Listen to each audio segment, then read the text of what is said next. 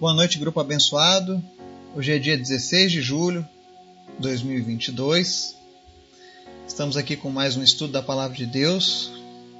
E hoje, em especial, nós vamos fazer um estudo, uma reflexão sobre o Concílio de Jerusalém, que se encontra lá no livro de Atos, no capítulo 15, aonde ficou decidido sobre os costumes dos gentios sobre a igreja dos gentios, o que nós deveríamos seguir ou não. Então, é um assunto muito interessante, porque nós vamos estar falando sobre algumas restrições da palavra de Deus para a vida do cristão. E vamos estar falando também sobre a questão da transfusão de sangue para o cristão. Então, tenho certeza que esse assunto vai, vai ser edificante para você. Amém? Mas antes da gente começar o estudo de hoje, convido vocês a estarem orando pelas nossas vidas, familiares, pela nossa nação, nosso trabalho. Em especial, peço que orem por mim. Estarei viajando amanhã a trabalho. Eu vou para a região de Petrolina e Juazeiro, aqui na Bahia. E peço que os irmãos estejam orando para que Deus venha me guardar nessa viagem e que guarde também os meus familiares que ficam. Também peço que estejam em oração pela vida do Gabriel e pelos demais que estão com Covid. Amém? Vamos orar? Obrigado, Senhor. Tu és sempre bom. Tu é maravilhoso. Nós te amamos, Pai. E nós pedimos perdão a Ti, Pai, por qualquer coisa que tenhamos feito que te desagradou, que não te demonstrou o amor que nós temos a Ti, Pai. Mas a cada dia que nós estejamos cada vez mais próximos de Ti, Senhor, próximos da Tua palavra. Nos ensina, Deus, a fazer as coisas que te agrada e não as coisas que nós queremos, Pai. Que tudo que nós venhamos a fazer, que tudo nós venhamos a, a pensar ou agir, passe pelo Teu filtro, o filtro da Tua palavra, Pai. E nos dá sabedoria, nos dá entendimento, compreensão do Teu Evangelho. Abençoa, Deus, as pessoas que estão nos ouvindo nessa noite. Visita cada uma delas, suprindo as suas necessidades, trazendo cura, libertação e principalmente salvação. Te apresentamos a vida do Cláudio da Silva, que sofreu um acidente e luta agora contra uma bactéria. Nós oramos em nome de Jesus, que essa bactéria agora desapareça em nome de Jesus nós damos ordem agora para que essa bactéria deixe o corpo dele e que ele possa ser completamente restaurado em nome de Jesus, Pai. Nós repreendemos toda a sequela do acidente. Também oramos pela vida do Otávio, do Gustavo, e pedimos a tua bênção sobre a vida deles. E a cura completa, Senhor. 100% curados, sem nenhuma sequela. Em nome de Jesus. Oramos também pela vida do Gabriel e pelos demais que lutam agora contra o Covid. Nós oramos para que o organismo deles seja fortalecido e que essa doença, meu Deus, não venha causar nenhum problema para eles, em nome de Jesus, Pai. Mas que eles estejam firmes e inabaláveis na tua presença, Pai. Também te pedimos, Pai, ser conosco, nos abençoa nas nossas jornadas e fala conosco nessa noite, Pai. Vem nos ensinar, Pai, a verdade da tua palavra. Em nome de Jesus. Amém. Nós vamos seguindo hoje com o nosso estudo no livro de Atos. Nós vimos ontem no Atos, capítulo 14, Deus usando a vida de Paulo e Barnabé, mostrando a perseverança, a resiliência deles em levar o Evangelho. E hoje, no capítulo 15, nós vamos ver um dos primeiros problemas da igreja primitiva. Problemas esses que fizeram com que a igreja realizasse o seu primeiro concílio, o Concílio de Jerusalém, para que ela tratasse algumas questões sobre costumes e questões acerca da interpretação da nova vida em Cristo. E o texto está lá no livro de Atos, capítulo 15. Nós vamos fazer uma leitura um pouco extensa, do verso 1 ao 21, que diz assim: Alguns homens desceram da Judéia para Antioquia e passaram a ensinar aos irmãos: Se vocês não forem circuncidados conforme o costume ensinado por Moisés, não poderão ser salvos. Isso levou Paulo e Barnabé a uma grande contenda e discussão com eles. Assim, Paulo e Barnabé foram designados com outros para irem a Jerusalém tratar dessa questão com os apóstolos e com os presbíteros. A igreja os enviou, e ao passarem pela Fenícia e por Samaria, contaram como os gentios tinham se convertido. Essas notícias alegravam muito a todos os irmãos. Chegando a Jerusalém, foram bem recebidos pela igreja, pelos apóstolos e pelos presbíteros, a quem relataram tudo o que Deus tinha feito por meio deles. Então se levantaram alguns do partido religioso dos fariseus, que haviam crido, e disseram: É necessário circuncidá-los e exigir deles que obedeçam à lei de Moisés. Os apóstolos e os presbíteros se reuniram para considerar essa questão. Depois de muita discussão, Pedro levantou-se e dirigiu-se a eles: Irmãos, vocês sabem que há muito tempo Deus me escolheu dentre vocês para que os gentios ouvissem de meus lábios a mensagem do Evangelho e crescem. Deus, que conhece os corações, demonstrou que os aceitou, dando-lhes o Espírito Santo como antes nos tinha concedido. Ele não fez distinção alguma entre nós e eles, visto que purificou seus corações pela fé. Então, por que agora vocês estão querendo tentar a Deus, pondo sobre os discípulos um jugo que nem nós nem nossos antepassados conseguimos suportar. De modo nenhum. Cremos que somos salvos pela graça de nosso Senhor Jesus, assim como eles também. Toda a assembléia ficou em silêncio, enquanto ouvia Barnabé e Paulo falando de todos os sinais e maravilhas que por meio deles Deus fizera entre os gentios. Quando terminaram de falar, Tiago tomou a palavra e disse: Irmãos, ouçam-me. Simão nos expôs como Deus, no princípio, voltou-se para os gentios a fim de reunir dentre as nações um povo para o seu nome. Concordam com isso as palavras dos profetas, conforme está escrito: Depois disso, voltarei e reconstruirei a tenda caída de Davi, reedificarei as suas ruínas e a restaurarei, para que o restante dos homens busque o Senhor e todos os gentios sobre os quais tem sido invocado o, teu, o meu nome, diz o Senhor, que faz essas coisas, conhecidas desde os tempos antigos. Portanto, julgo que não devemos pôr dificuldades aos gentios que estão se convertendo a Deus. Ao contrário, devemos escrever a eles dizendo-lhes que se abstenham de comida contaminada pelos ídolos, da imoralidade sexual, da carne de animais estrangulados e do sangue. Pois desde os tempos antigos Moisés é pregado em todas as cidades, sendo lido nas sinagogas todos os sábados. Amém? Aqui nós vemos o primeiro embate teológico da igreja primitiva, lá em Jerusalém. E o problema começa porque os primeiros cristãos judeus, ou seja, judeus que se converteram, judeus da nova aliança agora, começaram a pregar por conta própria, a ensinar que a salvação só estaria completa se as pessoas fizessem a circuncisão, se elas seguissem os rudimentos da lei judaica. Eles fizeram como se fosse um, um adendo, um adicional. Você que era gentil, por exemplo, nós somos os gentios. Todo mundo que não é judeu é considerado gentil.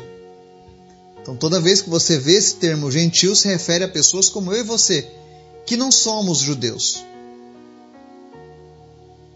A não ser que tenha algum judeu convertido no nosso meio, mas no caso, o brasileiro por si só é um gentil. Então, os judeus começaram a pregar, os, os judeus cristãos, são judeus que conheceram a palavra, assim como Pedro, assim como Paulo, né? Receberam a salvação. Porque a partir do momento que Jesus veio ao mundo, a salvação era só mediante Jesus. Então, o judeu, para ir para o céu, precisava entregar a vida a Jesus. E eles começaram então a ensinar que era necessário circuncisão, que era necessário guardarem a lei, porque se não fizessem isso não estariam salvos. Então Paulo e Barnabé começaram a contender e discutir com eles. Falaram: não, isso não está certo. E olha que Paulo e Barnabé eram grandes judeus. O conhecimento deles era enorme. Mas eles não concordavam que os gentios fossem obrigados a viver sobre a lei judaica. Então eles descem para Jerusalém junto com outros presbíteros para resolver essa questão com esses apóstolos. E aqui nós vemos que, na verdade, a igreja primitiva ela não era administrada apenas por um homem, como se ensina, ah, não, o Pedro era o cara que cuidava da igreja. Não. Todos os apóstolos tinham a mesmo, o mesmo papel importante na condução do trabalho do Senhor. Vale a gente entender que o apóstolo dos tempos bíblicos, o apóstolo dos, dos tempos da igreja primitiva, a função dele era manter a igreja unida e livre de falsos ensinamentos. Quando alguém levantava um ensinamento errado no meio da cristandade, era função dos apóstolos corrigir aquela igreja, colocar ela de volta no caminho das Escrituras. Então, o verdadeiro apóstolo faz isso. Quando ele vê algo sendo ensinado errado, que está em confronto com a palavra de Deus, ele vai lá e traz as pessoas de volta para a palavra de Deus.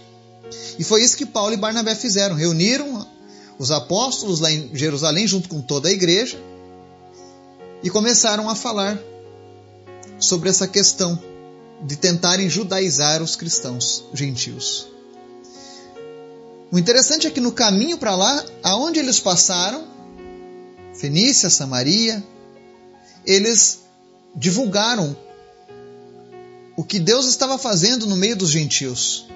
E isso alegrava o coração de todos os irmãos. Quando eles chegaram em Jerusalém, Inclusive, eles relataram todos esses feitos, do que Deus havia feito no meio dos gentios. E aí, no verso 5, que é muito interessante, diz assim: Então se levantaram alguns do partido religioso dos fariseus que haviam crido e disseram: É necessário circuncidá-los e exigir deles que obedeçam à lei de Moisés.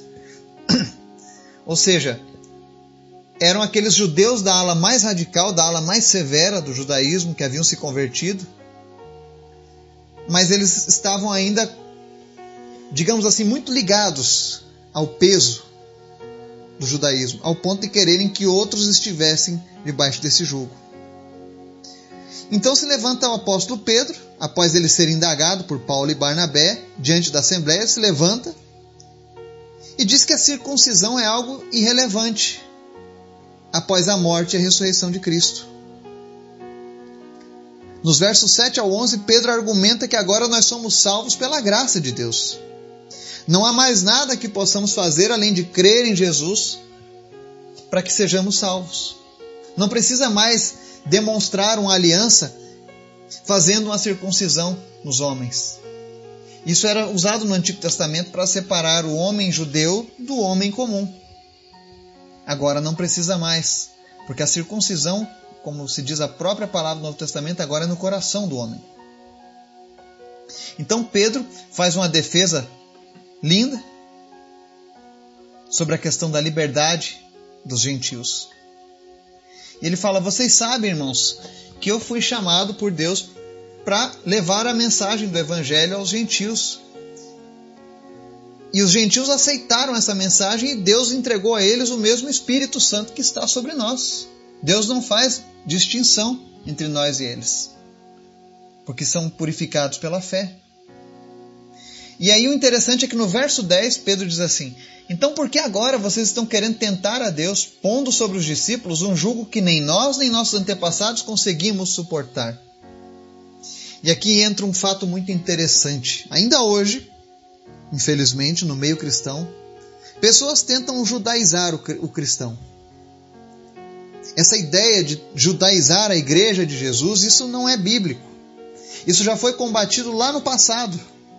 Essa ideia que nós temos que servir a Cristo, mas precisamos também guardar as leis cerimoniais judaicas.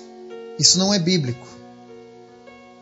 A não ser que você, você seja judeu e se converteu aí não vai fazer mal algum contanto que você reconheça que a salvação é apenas pela fé em Jesus. Mas o que Pedro fala que é interessante é que nem eles e nem os antepassados deles conseguiram suportar aquela lei. Então por que que agora eles querem ressuscitar o jugo daquela lei sobre a vida dos gentios debaixo de uma nova aliança?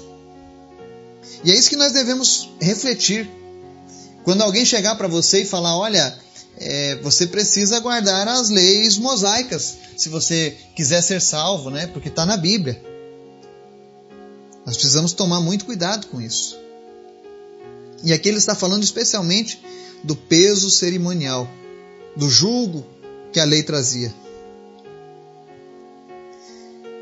E após Paulo, Pedro fazer a sua defesa, quem se levanta nos versos 13 ao 14 é Tiago, o meio-irmão de Jesus. Não sei se eu já comentei aqui nos nossos estudos, mas esse Tiago aqui, do Evangelho de Tiago, a carta escrita por Tiago, esse Tiago é o irmão do Senhor Jesus, que se converteu após a ressurreição de Cristo. Foi ali que ele reconheceu de fato quem era Jesus. E ele foi tomado também pela presença de Deus com a sabedoria do Espírito Santo. E ele se levanta e concorda com Pedro e começa a ensinar ao povo da congregação lá de Jerusalém que era desnecessário impor o jugo da lei aos gentios. Ele, inclusive, nos versos 15 ao 18, ele cita o Antigo Testamento, lá em Amós, capítulo 9, dos versos 11 ao 12. Ele faz uma exposição da Bíblia.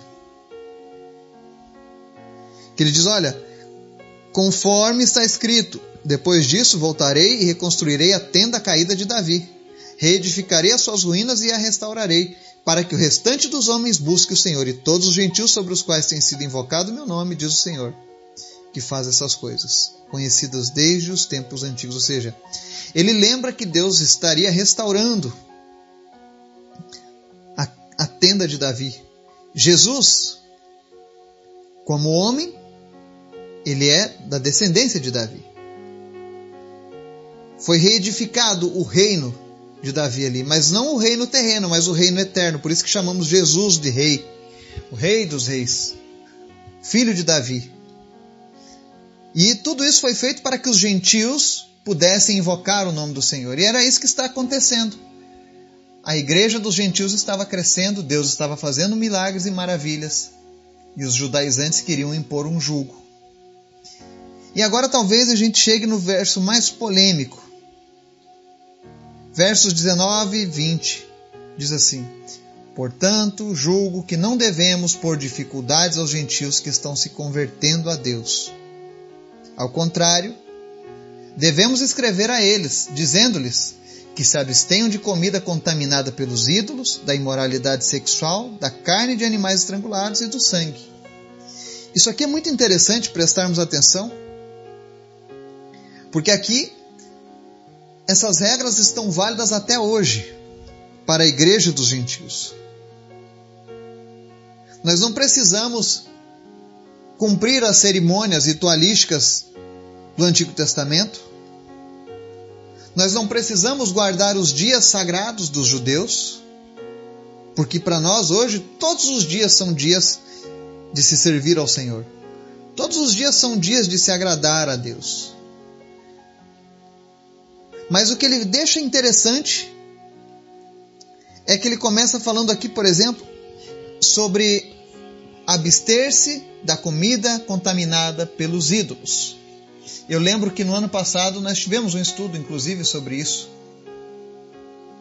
Sobre participar das mesas quando existe um festejo em homenagem a um santo, em homenagem a um Deus, em homenagem a uma entidade, né?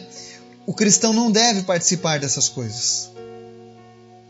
E isso está válido até hoje. Lá no verso 20 estão ali as regras do primeiro concílio de Jerusalém. Então, devemos nos abster da comida contaminada, ou seja, consagrada para os ídolos, tá? Por uma questão moral. E, e eles escreveram isso, especialmente Tiago falou isso, porque como existiam gentios e judeus convertidos a Cristo, Então imagina, cada um tinha um costume, o judeu não podia. Aí o gentio que não sabia disso, que foi criado, que teve a sua existência longe dessas, sem conhecimento de algumas dessas regras, sentava na mesa e colocava lá uma comida que ele trouxe de, um, de, um, de uma festa em homenagem a um, um padroeiro, por exemplo, para sentar comer com seu irmão judeu e aquilo escandala, iria escandalizá-lo. Então ele colocou algumas regras que pudessem ser cumpridas em comum acordo entre os judeus que se converteram e entre os, judeus, e os gentios que haviam recém-chegado ao corpo de Cristo. Tá? Então, essa regra vale até hoje. Devemos nos abster da comida contaminada pelos ídolos.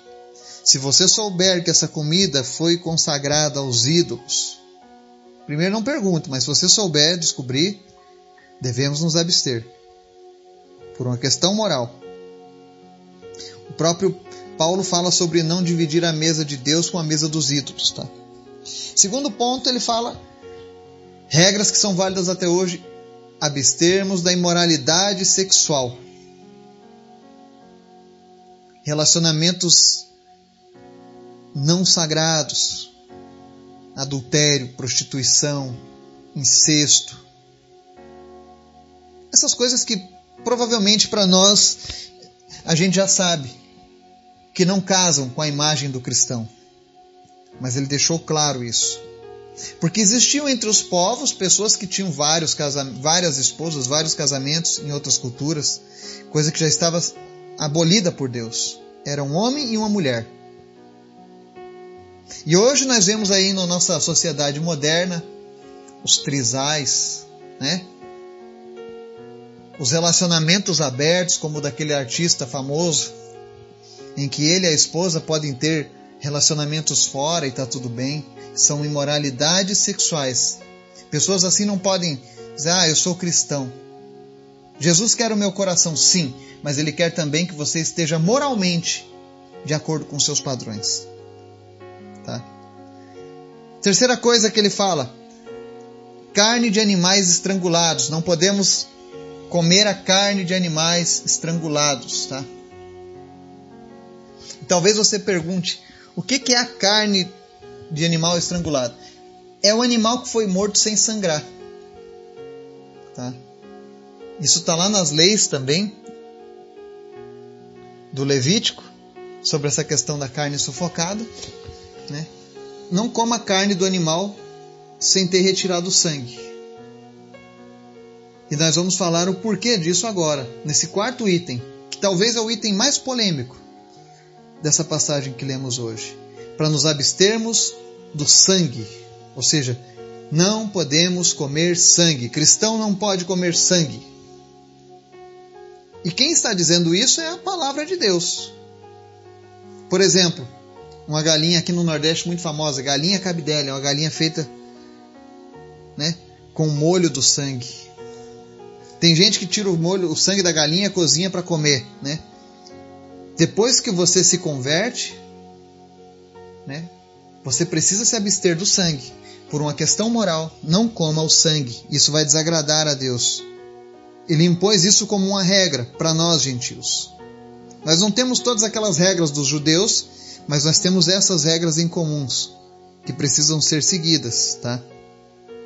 E por que, que eu digo que que isso fala sobre o sangue. Levítico 17, do 10 ao 12, fala assim: Qualquer homem da casa de Israel ou dos estrangeiros que peregrinam entre eles, que comer algum sangue, contra ele me voltarei e o eliminarei do seu povo, porque a vida da carne está no sangue. Eu vou-lo tenho dado sobre o altar, para fazer expiação pelas nossas almas, porquanto é o sangue que fará expiação em virtude da vida. Portanto, tenho dito aos filhos de Israel: nenhuma alma de entre vós comerá sangue, nem o estrangeiro que peregrina entre vós o comerá. Ou seja, essa regra do sangue ela existia tanto para o judeu quanto para os estrangeiros, desde antes. Porque, segundo a palavra de Deus, é no sangue que está a vida. E é por isso que nós não podemos comer o sangue. Então, se você é um fã de comer um sanguinho cozido, Está na hora de você refletir, pensar a Deus se eu devo fazer a minha vontade ou fazer aquilo que agrada a Deus. E fazer o que agrada a Deus muitas vezes vai nos fazer nos abster de alguns costumes, de alguns padrões que nós vivíamos antes de conhecer a palavra de Deus. Né? Aí vem a pessoa que diz assim, mas tem umas pessoas que não fazem transfusão de sangue, preferem morrer a fazer uma transfusão de sangue porque estão cumprindo o verso 20 de Atos 15, que não pode comer sangue, então eu não aceito transfusão de sangue. Infelizmente, infelizmente, isso aí nada mais é do que um erro de interpretação da passagem. Porque quando a Bíblia fala comer o sangue, é literalmente o sangue entrar pela boca e passar pelo teu sistema digestivo. Quando você recebe um sangue na veia, você não está comendo o sangue. Porque ele não vai para o teu sistema digestivo. Ele apenas repõe aquilo que foi perdido no teu organismo. Mas infelizmente, por conta da ignorância de alguns que passaram isso como uma verdade bíblica, nós temos pessoas que chegam até mesmo a perder a vida, porque se recusam a desobedecer a Deus, né? Sobre o mandamento de não comer sangue. Quando na verdade, a transfusão não seria comer sangue. Então nós precisamos ter o conhecimento da Bíblia, do contexto no qual ela foi escrita, para que a gente não seja levado por esse tipo de engano. É por isso que eu faço questão de ler todos os versículos anteriores e posteriores para que você entenda. Nós cristãos vivemos agora pela graça, pelo Novo Testamento. E dentre as leis cerimoniais judaicas, nós não precisamos mais da circuncisão, nós não precisamos mais guardar um dia, e tantas outras coisas que os judeus eram obrigados, mas que não conseguiam cumprir nem mesmo eles. E aí ele encerra no verso 21 dizendo: Pois desde os tempos antigos Moisés é pregado em todas as cidades, sendo lido nas sinagogas todos os sábados. Ou seja, ele estava dizendo que muitas pessoas conheciam esses ensinamentos que ele estava compartilhando. Porque era algo comum todos os sábados em todas as comunidades onde havia um judeu ou um estrangeiro prosélito do judaísmo, conhecer algumas dessas regras. Então não haveria problema. Note que quando a gente faz essa leitura, Lucas deixa bem claro aqui no texto que as pessoas que queriam impor a lei novamente sobre os gentios eram quem? Pessoas que vieram do partido religioso dos fariseus. E o que, que a Bíblia nos mostra aqui? Que os judeus que se tornavam seguidores de Cristo podiam continuar sendo fariseus. Contanto que para eles a salvação fosse apenas em Cristo. Toda a parte ritualística, essas coisas seriam descartadas, mas eles poderiam continuar se identificando como judeus, usando o seu kippah e tantas outras coisas. Mas Jesus tinha que ser a prioridade.